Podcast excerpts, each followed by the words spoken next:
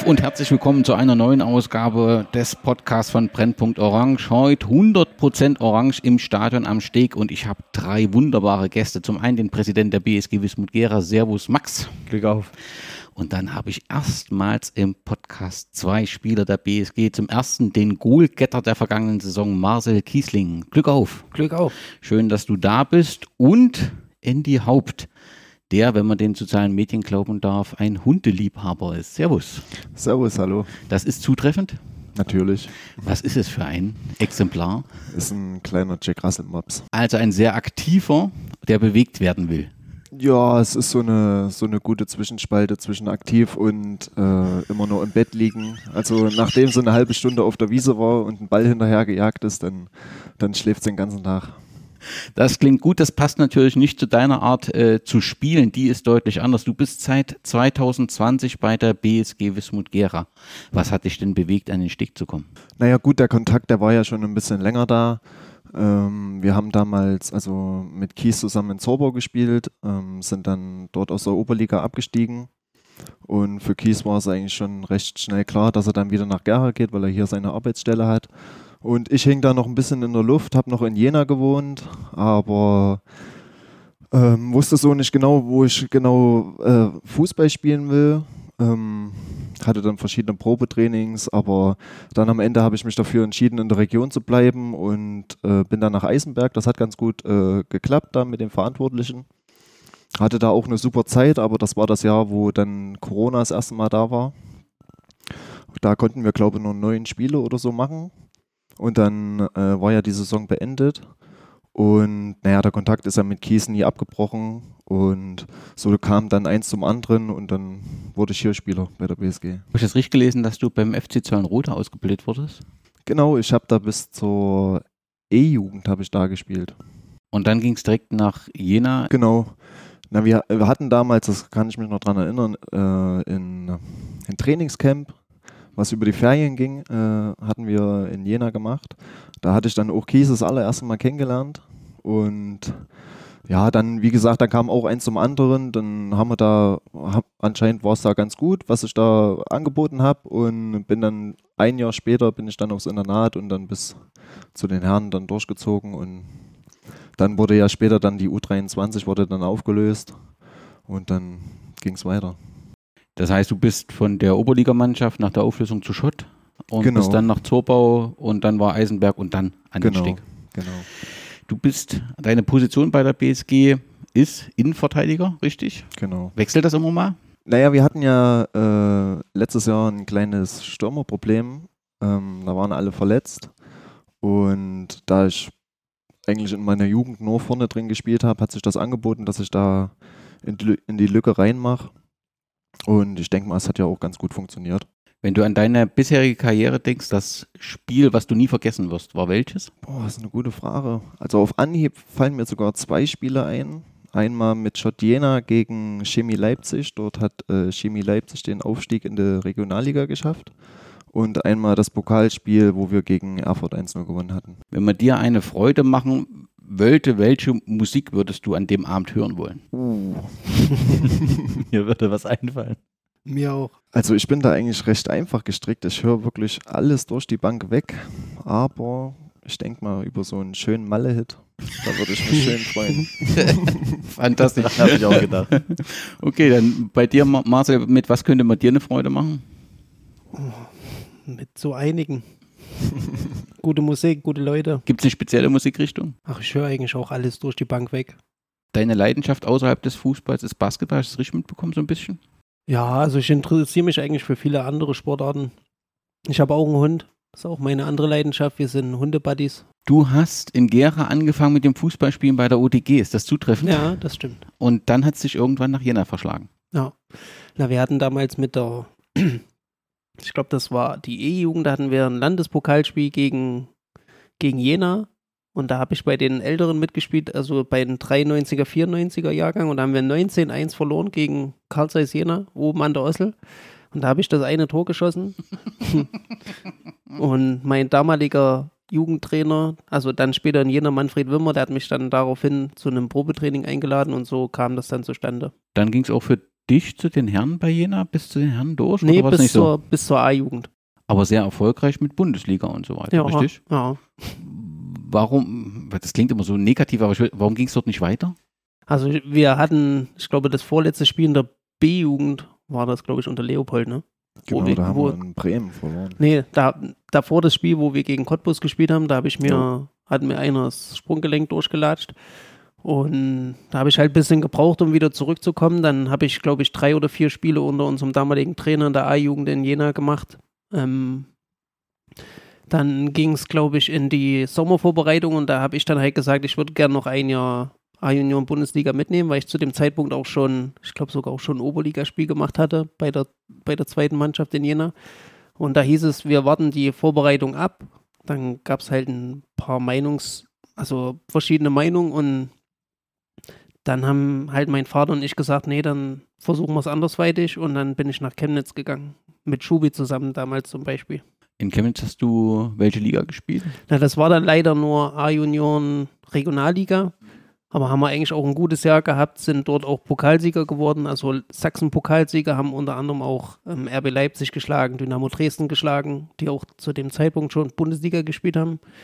Und dann dasselbe selbe Spiel wie bei Haupter dann hat, hat dann unser Zweiter auch aufgelöst und dann haben wir halt gesagt, wir gehen wieder zurück. Dann sind wir über die Ausbildung gekommen und haben dann bei Schott Jena das bekommen, halt im, in der Kombi, sag ich mal. Die haben uns eine Ausbildungsstelle besorgt und wir haben dann dort halt unsere drei Jahre Fußball gespielt. So war der Deal damals. Und Schott macht ja eben eine gute Arbeit, das muss man schon sagen. Also wir hatten damals schon eine echt gute, gute Truppe. Mhm. Jo. Und dann der Schritt nach Zorbau, dann der Schritt zur BSG. Wie kam es dazu? Das war Ja. ein Jahr vorher. Mhm. Na, also wir haben dann halt, nachdem wir, ähm, nachdem unsere Ausbildung vorbei war, waren wir ja nicht mehr gebunden an Jena. Und da haben wir halt gesagt mit unserem anderen besten Kumpel, wir wollen noch mal ein Jahr zusammen irgendwo anders spielen. Dann sind wir halt nach Zorbo gegangen, war auch, eine, war auch ein wirklich cooles Jahr. Wir hatten dort halt leider auch viele Spiele, die nicht ganz so gut liefen, obwohl wir eigentlich eine gute Truppe hatten, sind dann wieder runtergegangen. Und ja, und dann kam halt schon der Kontakt damals noch über den Trainer Markus Dörfer, weil ich habe eh immer schon ein bisschen geliebäugelt, wieder nach Gera zu kommen, weil es halt auch meine Heimat ist und es lief dann auch relativ simpel ab. Und nun bist du schon viele, naja gut, äh, vier Jahre bei der Das ist BSG. jetzt mein fünftes Jahr. Wir wollen ganz kurz auf die letzte Saison ähm, blicken. Es ist ja die erste Thüringen-Liga-Saison, die nach Corona wieder vollständig zu Ende Mhm. gespielt wurde. Während der Corona-Pause wurde viel diskutiert, was alles anders wird, was es für Auswirkungen hat. Hat sich irgendwas verändert aus eurer Sicht? Ist was im Fußballland Thüringen anders geworden? Also, wenn ich jetzt an Steh gucke, im Nachwuchs, der ist gewachsen, es ist nicht weniger geworden, wie man befürchtet hat. Die Verbandsliga, die Mannschaften sind überwiegend wieder da. Natürlich haben wir in der Fläche, Kleistal und so weiter, Vereine, die sterben, aber das gab es auch vorher schon. Gibt es sonst so Auswirkungen, die euch irgendwie präsent sind? Ich finde, die Zuschauerzahlen haben generell ein bisschen gelitten. Ne? Also egal, wo man hinschaut, weil eventuell viele Leute halt auch nach Corona sich gesagt haben, na, wir wollen vielleicht auch mehr an Urlaub, mehr, mehr andere Aktivitäten nachgehen. Das haben wir halt am Steg auch mitbekommen. Haben vielleicht auch andere Hobbys gefunden. Ja.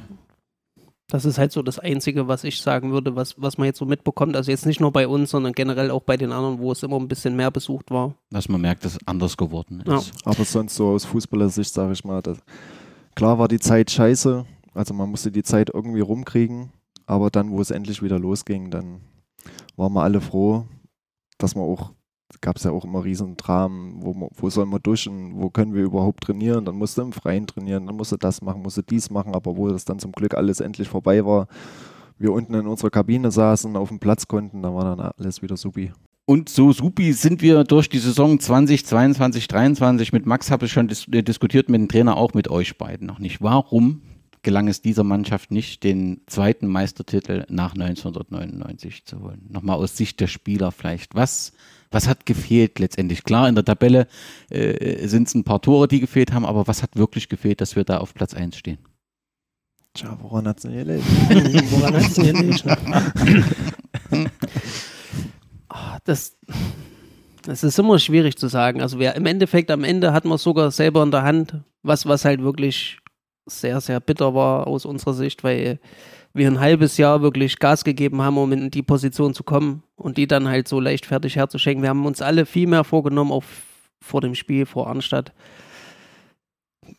ob das jetzt das Trainer ausscheiden war, kurz, kurz vor Rückrundenstart mit der geringen Vorbereitung, wo wir da eventuell schon die Spiele hergeschenkt haben, die eventuell wichtig waren. Das kann man jetzt auf einen gewissen Punkt nicht direkt festmachen. Das ist halt.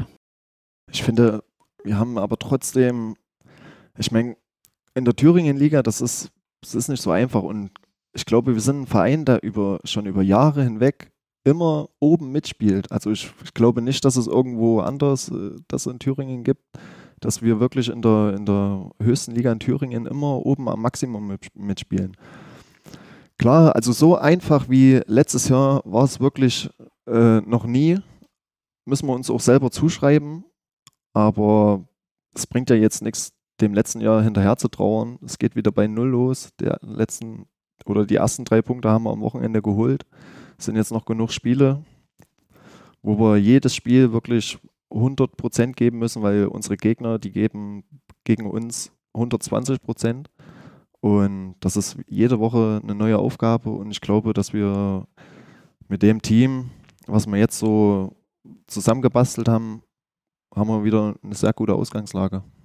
Das klingt doch ganz hervorragend. Trotzdem würde ich noch mal ganz kurz zurückgehen. Im letzten Jahr war beeindruckend die Leistung der Aufsteiger, fand ich. Auf dem dritten Platz ist Schweiner gelandet. Ähm, wir haben Saalfeld auf dem fünften Platz und Struth auf den sechsten. Waren die Aufsteiger so gut oder sind die etablierten Vereine so schlecht?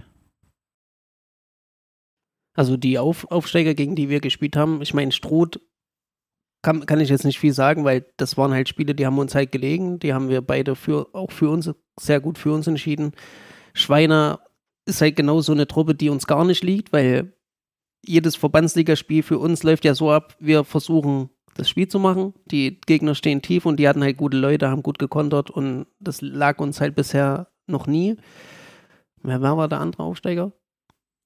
Seifeld. Da haben wir eigentlich auch beide Spiele klar für uns entschieden, beziehungsweise eigentlich auch ohne Probleme. Aber man sieht halt, dass so viel Unterschied zwischen den Ligen nicht ist. Also wir hatten zum Beispiel auch im Winter dieses Vorbereitungsspiel gegen Neustadt, die jetzt auch aufgestiegen sind, die können alle schon gut kicken. Ja. Die haben auch eine, eine gewisse Euphorie, gerade wenn die hochgehen. Es ist für einen Aufsteiger in der ersten Saison, finde ich, sogar immer noch einfacher, ähm, ich glaube, für die wird das zweite Jahr wird es schwieriger. Okay, das werden wir ja beobachten. Das war ja aber die anderen Jahre auch so ja. mit Schleiz, die aufgestiegen sind, ja. das erste Jahr furios waren. Ja. Das ist genauso wie Erfurt Nord, die, wo wir damals aus dem Pokal rausgeflogen sind in diesem legendären Spiel, was wir jetzt am Wochenende besser machen können. Ähm, haben wir ja damals auch, also die waren ja damals auch die Hinrunde, bis dann die Corona-Pause kam, waren die auch phänomenal. Ja wenn man die Tore anguckt, dann haben wir historische 104 Tore erzielt in 30 äh, Spielen. Nach meiner großen Recherche habe ich, also nach, großen, nach meinem Durchklicken habe ich nicht nochmal gefunden, dass das jemals schon passiert ist. Bester Torschütze warst du, äh, Marcel, mit 24 Treffern damit auf dem zweiten Platz in Thüringen. Christopher Lehmann hat 18 erzielt und Schubi auch 18. Könnte man sagen, der Offensive war alles gut im vergangenen Jahr? Also an der Offensive hat es nicht gescheitert, das kann man sagen, aber beim Fußball gehört ja, gehören ja elf Mann dazu. Und äh, ähm, wir gewinnen als Team zusammen und wir verlieren als Team zusammen. Und, ja, und im ja. Endeffekt ist es auch egal, wer die Tore macht. Wir wollen ja unsere Spiele so bestreiten, dass wir erfolgreich sind. Und es bringt uns halt nichts, hätten wir 200 Tore geschossen und wären auch nicht hoch. Ja. Dann frage ich so direkt, warum kriegen wir so viel Gegentore? Denn auch am Wochenende haben wir zwei wieder bekommen. Was ja nicht, warum, was, also klar gibt es immer individuelle Situationen. Also ich möchte das jetzt nicht an einem Spieler festmachen, weil ihr sagt das ja selbst, es ist ein Team. Aber trotzdem ist gefühlt für mich als Zuschauer auffällig, dass wir Gegentor anfällig sind. Ja, also ich, ich finde, dass gerade bei uns, ich meine, wir haben eine sehr offensive Spielweise. Wir wollen möglichst sehr viel Fußball spielen. Klar, es ist einfach, das Ding hinten anzunehmen und 50 Meter nach vorne zu schlagen. Aber das macht uns allen selber keinen Spaß. Klar, in gewissen Situationen hilft nichts anderes, da muss das Ding vor. Aber, also gerade weil du es gesagt hast, die zwei Gegentore am Wochenende, das, das erste war eine direkte Ecke, das geht äh, aufs Konto vom Torhüter und das zweite, das war einfach ein Abwehrfehler von mir das passiert, da muss man daraus lernen. Ich meine, wir sind keine Maschinen. Und dafür sind wir ja eine Mannschaft, dass wir das am Ende noch, äh, dass wir 90 Minuten Zeit haben, das Spiel zu drehen und am Ende hat es ja gereicht. Und darüber werden wir noch intensiv diskutiert, weil auch schon intensiv darüber diskutiert wird. Aber wir müssen, bevor wir in die aktuelle Saison gehen, die Abgänge und Zugänge ähm, besprechen. Also wir haben verloren Benjamin Fürster, Christopher Lehmann, Raphael Birner, Maurice Genen, Bogdan Churchun, Maximilian Paul recht kurzfristig, Till Pachmann, Timothy Buhan, der in die Reserve geht, Noah Tolksdorf und Co-Trainer Norman Teichmann. Max ist schon eine relativ große Liste an Abgängen, oder? Ja, das stimmt. Da stimme ich dir jetzt mal ohne weiteren Kommentar zu, dass die Liste lang ist. Aber die Zugänge können uns doch zuversichtlich machen, dass wir diese Lücke füllen können, oder? Die Zugänge sind, die Liste ist zumindest genauso lang, das stimmt. Kannst du was zu den Zugängen sagen?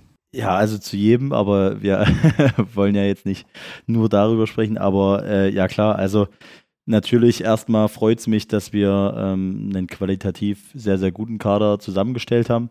Ähm, ich denke, das, was am wichtigsten ist, ist, dass äh, jede Position erstmal so weit äh, mehrfach besetzt werden kann. Das bedeutet erstens, der ja, Leistungsanspruch wird, denke ich, bei jedem Einzelnen ein bisschen höher. Und äh, natürlich ist es auch so, dass man halt sich keine Sorgen mehr machen muss, dass zum Beispiel mein Stürmer fehlt. Äh, auch wenn Haupter da sicherlich immer wieder einspringen würde. Ich sitze in Startlöch. Sehr gut. Aber deswegen trotzdem darfst du sie nicht im Training rausdrehen.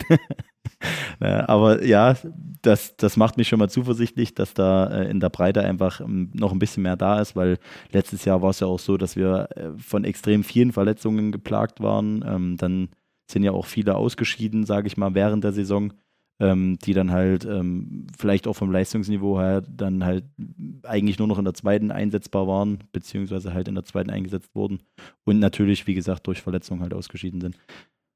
Die komplette Rochrate auf der Torhüterposition, war die so geplant oder hat sich die so ergeben und ihr habt Lösung gefunden? Also teils, teils. Äh, wir haben natürlich Leon Seefeld relativ frühzeitig äh, geholt das war eigentlich schon, äh, ja, kurz nach äh, Saisonende klar, dass wir äh, ihn holen möchten, einfach weil äh, Kevin einen sehr, sehr engen Draht zu, ihm hat, äh, zu ihm hat und ihn auch aus Plauner Zeiten noch kannte und halt sehr überzeugt von ihm ist. Nichtsdestotrotz war es so, dass die Nummer 1 auf der Torhüter-Position ausgespielt werden sollte. Also sowohl Max Paul als auch äh, Leon Seefeld hatten den äh, gleichen Stand. und wer halt dann sich in der Vorbereitung durchsetzt, wird halt erster Torwart. Ähm, und da gab es dann eine Situation, wo wir dann doch noch kurzfristig einen Abgang hatten mit Max, äh, weil er sich ja in diesem Konkurrenzkampf äh, nicht ganz gesehen hat. Ne, er wollte klare Nummer eins sein, was sein Anspruch war, was ich ihm jetzt auch nicht verübeln kann.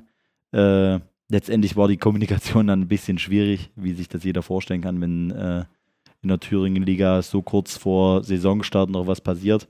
Ähm, ich bin aber auch trotzdem froh, dass wir dann äh, noch mit Leon, äh, mit, mit Julian äh, einen Ersatz gefunden haben, der da auf der Position äh, als zweiter oder dritter Torhüter mit einspringt und da äh, auch die beiden ersten unter Druck setzt. Na, und wir sind froh, dass Henry da ist. Okay, also wir haben drei Keeper genau. und wir haben auch einen neuen Co-Trainer. Wer ist das? Das ist Norman Mille. Ja, ähm, hat jetzt noch keine extrem große Station, die man jetzt irgendwie hervorheben kann. Ähm, hat uns einfach in Gesprächen überzeugt, ähm, kam durch ja, Kontakte zustande aus äh, gerade auch äh, dem Umfeld der zweiten Mannschaft etc. pp, die ihn einfach aus früheren Zeiten kannten. Und er hat uns einfach in Gesprächen überzeugt. Er hat eine B-Lizenz, äh, bringt viel mit, äh, hat auch eigene Ansätze, die er natürlich selber mit einbringen kann und dementsprechend äh, fanden dann auch die Gespräche zwischen den beiden Trainern statt, also zwischen Kevin, unserem ersten Trainer, und äh, die waren sehr, sehr gut und da gab es eigentlich relativ schnell eine Einigung, dass man äh, auf jeden Fall zusammen äh, die Saison bestreiten will. Ein, ein auffälliger Neuzugang oder über den viel in den, in den sozialen Medien, so in den speziellen Gruppen diskutiert wird, ist James Keviner. Max, was macht dich so sicher, dass James Kevinar und die BSG Wismut Gera ein gutes Team sein können? Ja, also ich kenne ihn ja selber aus meiner Kindheit tatsächlich. Wir haben beide mal bei Greiz gespielt. Ähm, wir hatten halt als junge, junge Kerle immer so ein bisschen äh, unsere Probleme miteinander, aber das war ganz, äh, das ist jetzt alles aus der Welt. Also er ist äh, ja ein sehr zugänglicher Mensch. Ähm, Kevin kennt ihn auch aus Greizer Zeiten noch sehr, sehr lang, hat auch ähm, ja, viele Höhen und Tiefen mitgemacht, ähm, auch was die, seine persönliche Karriere angeht, war ähm, auch von Verletzungen geplagt, hatte teilweise auch äh, krankheitsbedingt viel verpasst, ähm, hat viel gesehen, auch schon. Ähm, bei uns ist das Ziel jetzt einfach nur mit ihm und gerade auch mit Kevin als Trainer, dass wir ihn da halt erstmal ähm, eine Sicherheit geben, dass er wirklich äh, einfach ein Spieler ist, äh, auf den wir extrem viel Lust haben, der viel, viel, extrem viel mitbringt, rein sportlich gesehen. Er soll jetzt eine Konstanz äh, entwickeln, dass er eine komplette Saison einfach durch durchzieht ohne äh, große Einschläge. Er soll uns auch in den nächsten Jahren äh, noch helfen und halt mal wirklich so sein Leistungsniveau entfalten. Und das ist, das macht mir auf jeden Fall Lust, das zu sehen, wie es auch jetzt in der Vorbereitung war. Er hat extrem viel getroffen, ist extrem wichtig für eine Mannschaft. Und äh, ja, ich glaube gerade mit Kies vorne drin macht das schon extrem viel Spaß, den beiden zuzugucken. Das wäre wunderbar, wenn das klappt. So eine große Zahl von Zugängen und Abgängen hätte man das Gefühl gehabt, so eine Vorbereitung, da darf es auch mal rappeln. Nur hat es bei uns überhaupt nicht gerappelt. In 2-2 in Grimma, wir gewinnen bei Thüringen Jena 5 0, wo wir auch schon mal im Pokal rausgeflogen sind, gewinnen 3, Kreiz 3 1 und gegen die Meraner SV 5 1. Marcel. Radefeld hast du vergessen. Da haben wir gespielt. 11 zu 0. Das hatte ich, ist mir kurz entfallen. Also, Danke. Nur, nur für die Statistik. ist, also. nicht, ist, nicht, ganz unwichtig, ja. Warum funktioniert es so gut? Also, das erste Spiel gegen Grimma war ich selber überrascht, wie wir auch als Team aufgetreten sind, gerade weil wir auch noch gar keine Vorbereitung hatten. Da haben wir aber gesehen, wo wir hinkommen können, gerade auch wenn wir unser Spiel ein bisschen anpassen, weil in dem Fall war es ja zum Beispiel, dass Grimma das Spiel macht und wir hinten drin stehen. Ne? Ja, und die anderen Spiele, ich meine, wir haben halt immer bunt durchgewechselt, keiner hat länger als 45 Minuten gespielt. Wir sind halt eine Truppe, die trotzdem weiter hungrig bleibt. Ne? Wir wollen jetzt nach fünf Jahren endlich mal das Ziel erreichen und auch mal oben stehen. Darauf arbeiten wir drauf hin.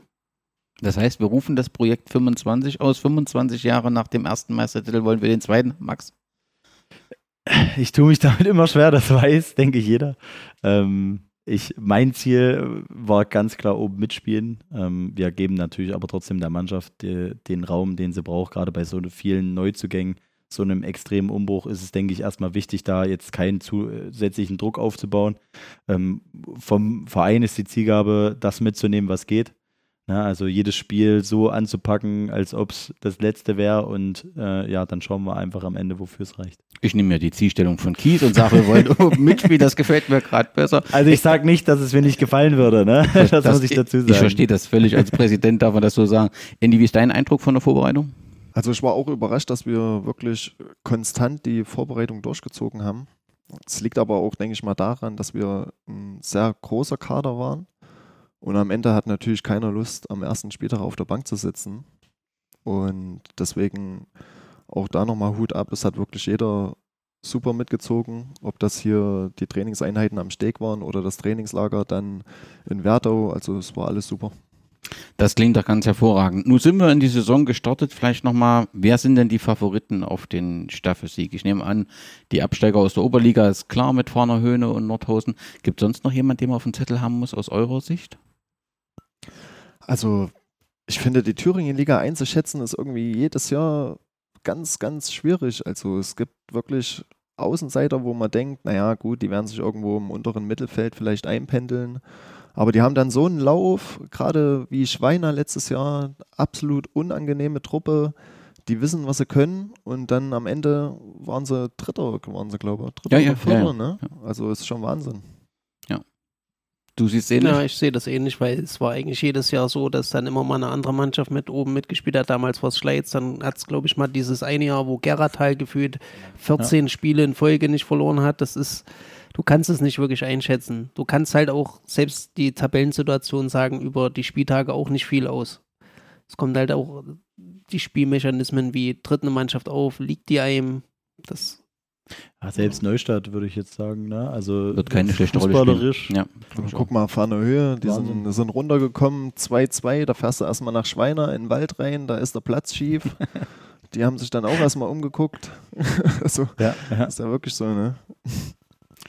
Da müssen wir auch wieder hin. Aber lass uns ganz kurz über den Auftakt reden. Also Auftakt war ein Auswärtsspiel, wir haben dann das äh, zweite Spiel zu Hause Äh, die Gäste brachten mit Trainer Thomas Wirth vier neue Spieler, hatten auch so einen kleinen Umbruch. Ähm, davon hat man aus meiner Sicht relativ wenig gemerkt. Auch wir starteten mit vier Neuzugängen. Leon Seefeld, Floßmann, Kevin Nahr und der Philipp war der vierte. Ein großer Teil der Neuzugänge saß auf der Ersatzbank. Was ist da der Hintergrund? Ich glaube, dass der größte Teil war angeschlagen vom Oder dann Training neben noch. der Ersatzbank sogar. Genau. genau. Also Verletzungen nehme ich an. Verletzungen, genau. Okay. Sind aber trotzdem alle mitgefahren. Das zeigt ja dann nochmal den Genau. Zusammenhalt von der Ja. Truppe. Soll ich da noch detaillierter drauf eingehen? Na, und na, es war nur auffällig. Also es war auf- auffällig, dass wir Genau, relativ viele waren und aber im Prinzip Genau. Neuzugange neben der Ersatzbank Genau, waren. verletzt, krankheitsbedingt. Jus Krabs äh, hat ein bisschen krankheitsbedingte Probleme. Ähm, der Rest war angeschlagen. Ähm, Robin Paulik, Maurice Fromm-Koschel, Tim Seifert. Ähm, Aaron Soden konnte noch nicht spielen, ähm, weil bei der Freigabe einfach zwischen TFV und dem Sächsisch, äh, Sachsen-Anhältischen Fußballverband äh, so ein paar Kommunikationsschwierigkeiten äh, da waren. Äh, der kann aber im nächsten Spiel dann Genau. endlich spielen. Und die, sind das kurzfristige Krankheiten oder langfristig? Muss man sich da Sorgen machen? Oder Also er hat äh, Antibiotika bekommen, ähm, jetzt nimmt er keine mehr. Jetzt Okay. äh, wird, denke ich, alles besser laufen. das klingt doch hervorragend. Dann hast du es schon angesprochen, Andy, ähm, nach drei Minuten Ecke, Tor. Du hast gesagt, wie die, was die Ursache des Tors ist. Aber schlechter kann doch eigentlich so ein Spiel nicht beginnen, oder? Wir haben, wir haben auch schon gesagt, dass das, Das passt wieder zu uns. das passt zu 100 Prozent zu uns. Wir nehmen uns so viel vor, sagen, wir wollen zu Null spielen und wir kriegen eine direkte Ecke. Gefühlt nach einer Minute, wirklich gefühlt nach einer Der Minute. dritten Minute, ja, Ja. wirklich. Gut, die Ursache alles besprochen. Dann merkte man aber, die BSG will auf den Ausgleich. Also das hatte ich zumindest äh, das Gefühl. Und dann gab es auch den entsprechenden äh, Kopfball, der zum Ausgleich äh, führte nach einer Ecke. Das war eine sehr starke Aktion von unserem Neuzugang und sehr wuchtiges Tor. So empfand ich das zumindest. Ja. Also ein richtiges Tor des, des Willens, so, oder? Sehe ich auch so. Super Kopfball. Okay. Dann gab es das direkt dann, wann war das? Waren wir, welche, weiß gar nicht, welche Minute wir waren, aber wir waren noch vor der 20. Minute, gab es das 2-1. Ja, ja, ja, ja. El- Elfte, glaube ich, oder 17. oder irgendwie sowas. irgendwie so. Wahrscheinlich war das dann 17. Mhm. Wie hast du das Tor wahrgenommen? Also, ja, klar, das passiert, denke ich mal, dass man sich verdribbelt. Also, oder es, es war, glaube ich, beim Zurückziehen vom Ball oder sowas. Ja, Nee, ich, äh, der, der Leon hatte mich angespielt und ich habe eigentlich gedacht, dass ich sehr, sehr viel Zeit habe, Ja, ja, weil ja. eigentlich sonst sind sie auch nicht vorne drauf gegangen, Genau. aber der war ein bisschen näher, hatte halt nicht geguckt. Und dann war ich so in meinen Gedanken, habe so überlegt, naja gut, gehe ich jetzt ins 1-1 und mache das, aber wenn ich da einen Ball verliere, dann äh, ist er auch schlimm und dann wollte ich ihn zurückspielen und ja, dann kam halt eins zum anderen, hat man angeschossen, dann hat Leon vielleicht auch ein bisschen gezögert, ja, so, das wollte ich gerade noch sagen. soll ich ja. rauskommen, soll ich ihn halten und ach, und dann war es dann eh schon vorbei. Ja, das passiert, aber ja, was willst du machen? Ja, wir haben gesagt, beide haben jetzt ihren Bock für die Saison weg, also alles gut. Wir haben am Ende gewonnen, das ist das Einzige, was Genau. denke ich. Ja, wobei man auf der Gegenseite halt auch sagen muss, dass Martin Fiss, ähm, der ja zu den älteren Spielern gehört, ähm, auch eine starke Leistung gezeigt hat und ja, Zeit- Wahnsinn, ja. Das war mal sehr beeindruckend. Es gab dann das 2 zu 1 wieder nach einer Standard-Situation. du warst, Marcel, kann man sagen, dass die Standards so unsere Stärke beim Auftaktspiel waren? Also sie haben uns auf alle Fälle im Spiel gehalten. Ja. Ja. Kann man so sagen. Wie hast du das 2-2 wahrgenommen? Ja, also ich denke, die Variante ähm, Kies auf, auf 1 äh, war letzte Saison schon gefährlich. Tatsächlich aber die, die Standardstärke, ich, ich weiß nicht, woher es kommt, so, so oft trainiert man es eigentlich ja nicht, ne? Äh, aber unter Kevin weiß ich nicht, da, da will jeder noch ein bisschen mehr wahrscheinlich, keine Ahnung. Ja, ich meine, sonst haben wir ja Schubi, der die Standards schlägt und Ja. Schubi, es gibt eigentlich, wenn man die ganzen Ligen betrachtet, vielleicht bis zur Regionalliga kaum einen Das besseren Spieler, der die Standards so schlägt. Ja. Ich meine, jetzt am Wochenende war es Jake, also James Kavanaugh. oh, also es kann halt auch mal für uns gut sein, dass wir vielleicht mal, wenn, wenn wir merken, die stehen tief, weil die haben ja auch mit einer Fünferkette gespielt, das war sehr eng, dass man Ja. halt auch über Standards dann auch zurückkommt. Und so viele Spiele, wo wir zweimal in Folge in Rückstand geraten sind in den letzten Jahren, haben wir nicht gewonnen. Ja. Ja, richtig. und man ist immer zurückgekommen. Nach 45 Minuten hatte ich das Gefühl, dass ein Spiel auf Augenhöhe. Habe ich die falsche Augenhöhe gehabt oder habt ihr das auch so wahrgenommen? Oh, naja, das Ding ist halt immer, wir, wir laufen halt immer an, versuchen viel und bei den Gegnern hat man das Gefühl, da reicht manchmal einfach nur ein langer Ball, was, was ja an sich nicht verkehrt ist, wenn wir es ordentlich wegverteidigen. Aber wir sind, wie gesagt, halt immer ziemlich offensiv orientiert. Und sobald wir ein paar Prozent weniger lassen hinten in der Verteidigung, wird es gegen jeden Gegner schwer. Aber ich fand auch, Bad Langensalza hat das jetzt nicht verkehrt gemacht. Also die haben auch gute Spieler drin, gerade Fiss vorne drin, super schnell. Also wenn ich bei denen hinten drin spielen würde, dann würde ich das Ding auch nur vorschießen und den ins Laufduell jagen. Ne? Dann würde er es wahrscheinlich nur 30 Minuten ja. aushalten, weil dann, weil er dann ja. pumpt wie Maikäfer. Aber nee, die haben das auch schon gut gemacht. Also es war auf Augenhöhe, ja gut, man kann schon sagen auf Augenhöhe, aber am Ende haben wir die Prozent mehr gebracht, die es halt, die es dafür braucht, am Ende die drei Punkte mit nach Hause zu nehmen. Und ich würde Bad Langsalze auch zu einem der besseren Teams, aber schon die, schon die, schon die ganzen Jahre über, seitdem ja. wir dort spielen. Es ist immer, wenn wir gegen die spielen, wissen wir, die können Ball spielen, selbst auch die langen Bälle, die sie jetzt am Wochenende spielen. Man kann ja dann nicht sagen, na, die kloppen die Dinger nur vor, sondern die spielen ja trotzdem die Bälle, die sie vorne reinspielen, sind halt super Bälle. Ja. Das ist wohl so. So, und dann müssen wir über die Szene des Spiels reden über die mir mittlerweile deutlich zu viel in den sozialen ja. Medien ähm, äh, gesprochen wird. Ich habe das verstanden rund um das Spiel. Ich habe das nach dem Spiel verstanden, auch die Emotionen verstanden und dass man dann im Prinzip das auch öffentlich erklärt, aber dass es nur mittlerweile das, das vierte äh, Bericht dazu gibt, ist dann doch zu viel. Also aus meiner Sicht, wie ich es wahrgenommen habe, der Sportfreund Wiesner geht auf links außen ab. Unser Leonard Seifert erkämpft sich mit einem Tackling den Ball.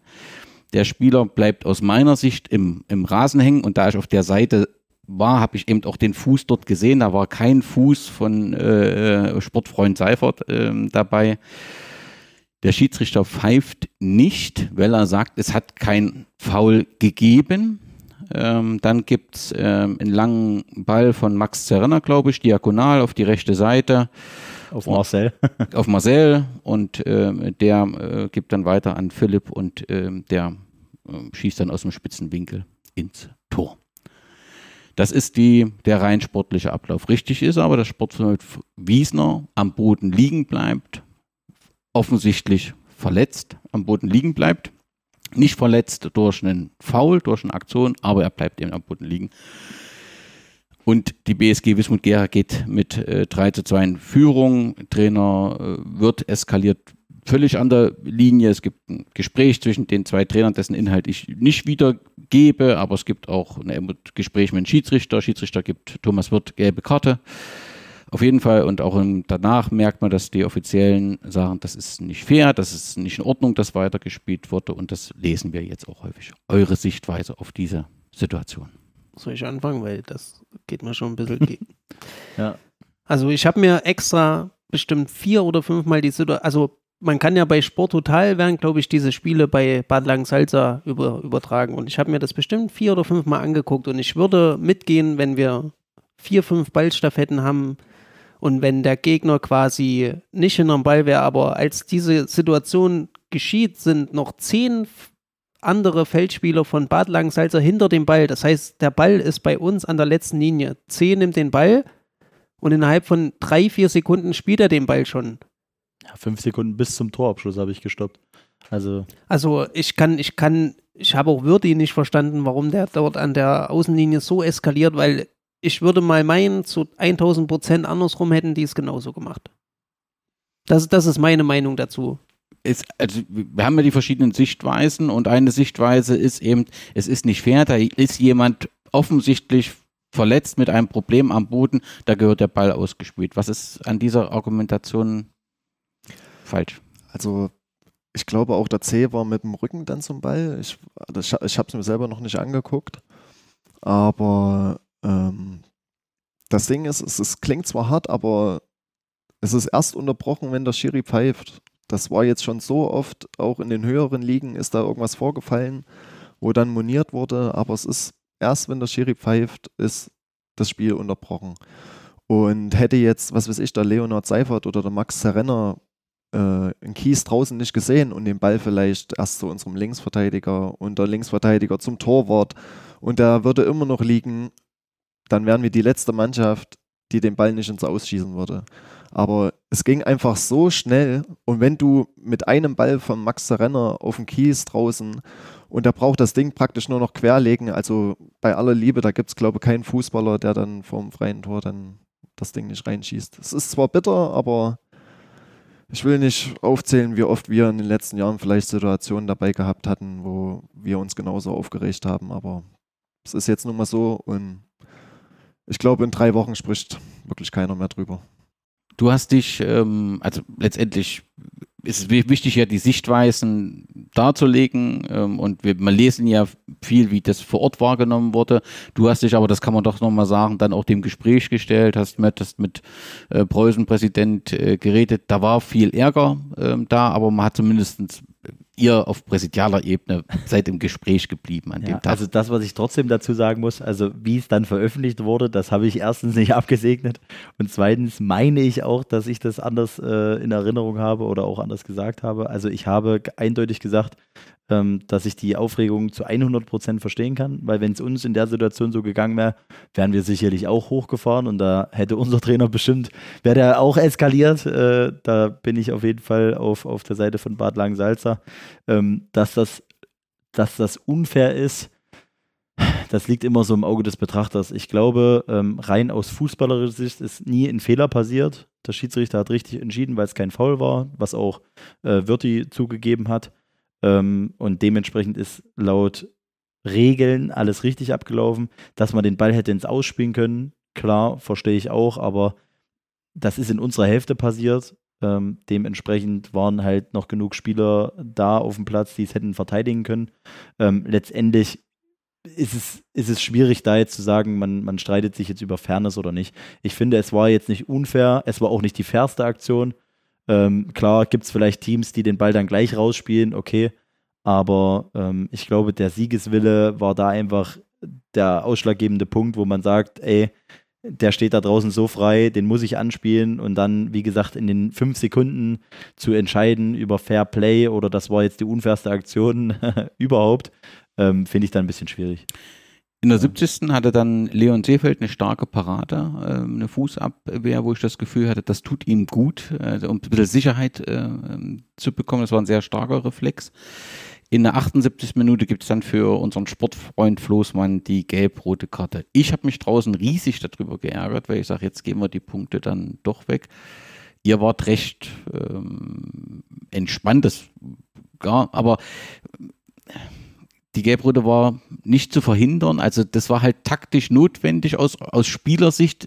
Nochmal, ich sehe es ja immer als Zuschauer, sag, du schwächst jetzt die Mannschaft, die muss jetzt mindestens zwölf, und es waren ja nicht zwölf, es waren ja 20 Mhm. Minuten dann ohne euch spielen. Das ist halt unnötig gewesen, weil es ja im Prinzip zwei gelbe Karten waren, wo ich sage, Mensch, das war jetzt nicht so notwendig. Ja, ne, da, gerade bei der zweiten gelben Karte, das ist ja immer so ein Thema. Wann macht man ein taktisch, taktisches Foul oder nicht? Ich meine, hätte er ihn jetzt weiterlaufen lassen und wir hätten ein Gegentor gekriegt, dann hätten wir gesagt, Mensch, Flosse, musste ziehen? Mhm. mach den lang, ne? Aber jetzt hat er dann halt die gelbe Karte gekriegt. Das ist schade, weil er dann äh, gegen Saalfeld fehlt, aber ähm, gerade die, die restlichen Männer, die dann auf dem Feld waren, die waren dann, glaube ich, noch ein bisschen mehr gepusht, das jetzt über die Zeit zu bringen. Es ist schade, aber ja, es musste halt einfach sein. Ich würde sagen, er hat es gut gemacht. Oh, also. Wir, wir haben es halt über die Zeit gebracht, ne? Und die Nachspielzeit kann man auch drüber diskutieren, ob die so Ja, ansetzbar ist oder nicht. Na, das sag mal. Also wir haben eine achtminütige Nachspielzeit. Also er hat das auch mehrfach äh, auf die Uhr gezeigt. Klar ist nicht jeder Einwurf flüssig gelaufen, wenn ich das mal so vorsichtig sagen kann, von unserer Seite. Und da hat er immer auch auf die Uhr gezeigt. Also das war ein klares Signal. Ich hatte auch das Gefühl, dass der Schiedsrichter auch mit den Emotionen, also dass er schon beeindruckt war von den Emotionen rund um dieses 3 zu 2. Das, danach ist irgendwie was passiert. Aber letztendlich wollte er ein Zeichen geben, hier wird nichts in die Länge gezogen. Finde ich gar nicht so verkehrt. Du siehst es ein bisschen anders. Also so wie ich das gehört habe, ähm, dadurch, dass es, also mal um zurückzurudern, erste Halbzeit gab es keine einzige Minute Nachspielzeit. Dort Ja, stand stimmt. es 2-2, stand es? 2-2, ja, ja. 2-2 stand es. Vier Tore. Und ja, es sind vier Tore gefallen. Und dort hat man, haben wir ja auch gemerkt, die lassen sich immer Zeit bei ihren Einwürfen, bei ihren Abstößen. Der Torhüter lässt sich immer viel Zeit dort gab es keine Nachspielzeit und als diese achtminütige ähm, Nachspielzeit Mhm. angesagt wurde, hieß es irgendwie, dass sie das von der ersten Halbzeit mit drauf tun. Ja, also, also ich, ich hatte noch so eine Aussage von wegen, äh, aufgrund der Tore, die gefallen sind, äh, und aufgrund der Rudelbildung gab es jetzt so eine lange Nachspielzeit, aber die Rudelbildung war jetzt nicht so lang, das waren vielleicht zwei, drei Minuten oder sowas. Äh, und das Tor, also da hat man jetzt auch nicht so ausgiebig gejubelt. Ich kann mich noch daran erinnern, als das erste Tor für Bad Langensalza äh, gefallen ist, ist sogar der Torwart mit zum Jubeln nach vorne gerannt. Ja. Und also, also da hätte ich auch mindestens drei, vier Minuten verstanden, aber das dann in der zweiten Halbzeit so ausufern zu lassen mit acht Minuten, habe ich jetzt nicht ganz nachvollziehen können. Aber Ja. es gab bestimmt Gründe dafür, warum man das vielleicht so macht. Ich will jetzt hier niemanden äh, den schwarzen Peter zuschieben. Ne, es war schon besonders. Also ich glaube, das kann mich nicht erinnern, dass man so eine Nee, lange. ja, ich kann mich auch, also ich kann es auch nicht verstehen im Vergleich zur ersten Halbzeit. Als wenn man das so gesehen hätte Das wie in der ersten Halbzeit, dann hätte es vielleicht eine Minute Nachspielzeit gegeben. Ja, ja. Aber naja. Aber es war schon ordentlich Druck da. Letztendlich haben wir nicht in der zweiten Halbzeit, außer das Tor, hatten wir nicht noch eine wirkliche Torchance. Und da war schon die letzten Minuten, da musste man als Wismut-Fan schon zittern. Euch ging das nicht so. Ja, Na, wie, wie, wie eine klassische Auswärtsmannschaft halt ihre Siege holt. Es gab auch schon Spiele, da haben wir das verloren. Ja, also man, Ja, man also muss ja sagen, sagen. also wir, wir haben uns trotzdem wieder sehr viel vorgenommen. Wir sind letztes Jahr knapp, knapp gescheitert. Das ist jedes Jahr ein, also nochmal was ganz anderes, weil wir haben halt den Druck, weil wir selber auch das an uns stellen. Wir wollen oben mitspielen, wir wollen irgendwann auch das Ziel erreichen. Und dann hast du halt das erste Auftaktspiel auswärts bei Bad Langensalza. Da gibt es viele einfachere Spiele, würde ich meinen, weil die Mannschaft halt auch sehr gut ist. Und dass wir dann trotzdem, trotz zweimaligen Rückstand, trotz diesen ganzen anderen, was in dem ganzen Spiel auch passiert ist, dass wir das trotzdem so durchgezogen haben und gewonnen haben. Da ist ein Haken dran. Auf zum nächsten. Aber die letzten 15 Minuten, die gingen schon sehr langsam von der Uhr. Ja. Also es kommt halt dann immer wie eine Ewigkeit das vor, war so. wo dann der Schiri dann endlich Ich muss sagen, Greifer und Jimmy, die haben dann echt noch ein bisschen was rausgeholt, ne? nochmal ein paar Bälle festgemacht. Aber. Und somit sind wir mit drei Punkten in die Saison gestartet. Lasst uns ganz kurz den Blick nach vorne machen. Marcel, du hast es angesprochen. Ihr wart beide bei, dem, bei der Niederlage in Erfurt Nord dabei im Pokal. Jetzt sind wir wieder dort in der ersten Runde. Erfurt Nord ist gut in die Landesklasse-Saison gestartet mit einem Erfolg. Warum muss ich keine Angst haben, wenn ich an das erste Pokalspiel denke, Marcel? Erstmal spielen wir jetzt auf Rasen, meine ich. Dort auf dem Rasen, nicht auf Ja, dem Kunstrasen. Ja, wie in der Rückrunde letztes Jahr. Ja. Genau. Das macht schon mal einen Riesenunterschied, weil damals haben wir auf dem kleinen Kunstrasen gespielt bei minus 17 Grad oder was das war.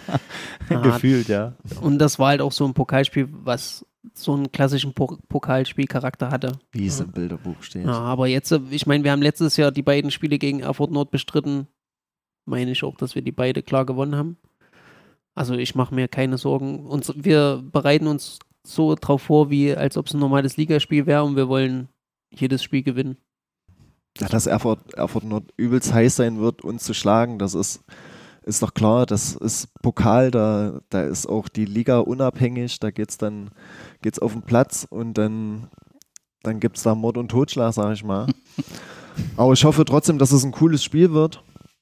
Und äh, wenn, wir, wenn wir das auf den Platz bringen, was wir jede Woche trainieren, dann, wie Kies schon sagte, dann wird alles gut.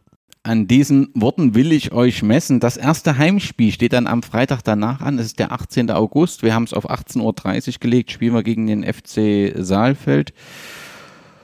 Was erwartet die Zuschauer an diesem Tag? Also wir wollen auf jeden Fall den Abend äh, dann noch zusammen verbringen. Wir wollen auch die Neuzugänge vorstellen.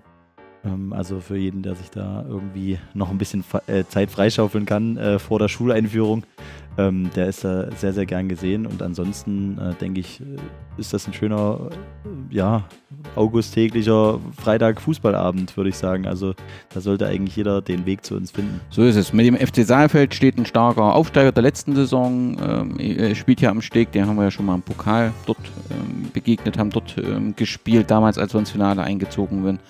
Also ein guter Gegner, ein spannendes Spiel und hoffentlich ein erfolgreicher Auftakt am Steg. Vielen Dank, dass ihr euch die Zeit genommen habt und Glück auf. Glück auf. Glück auf.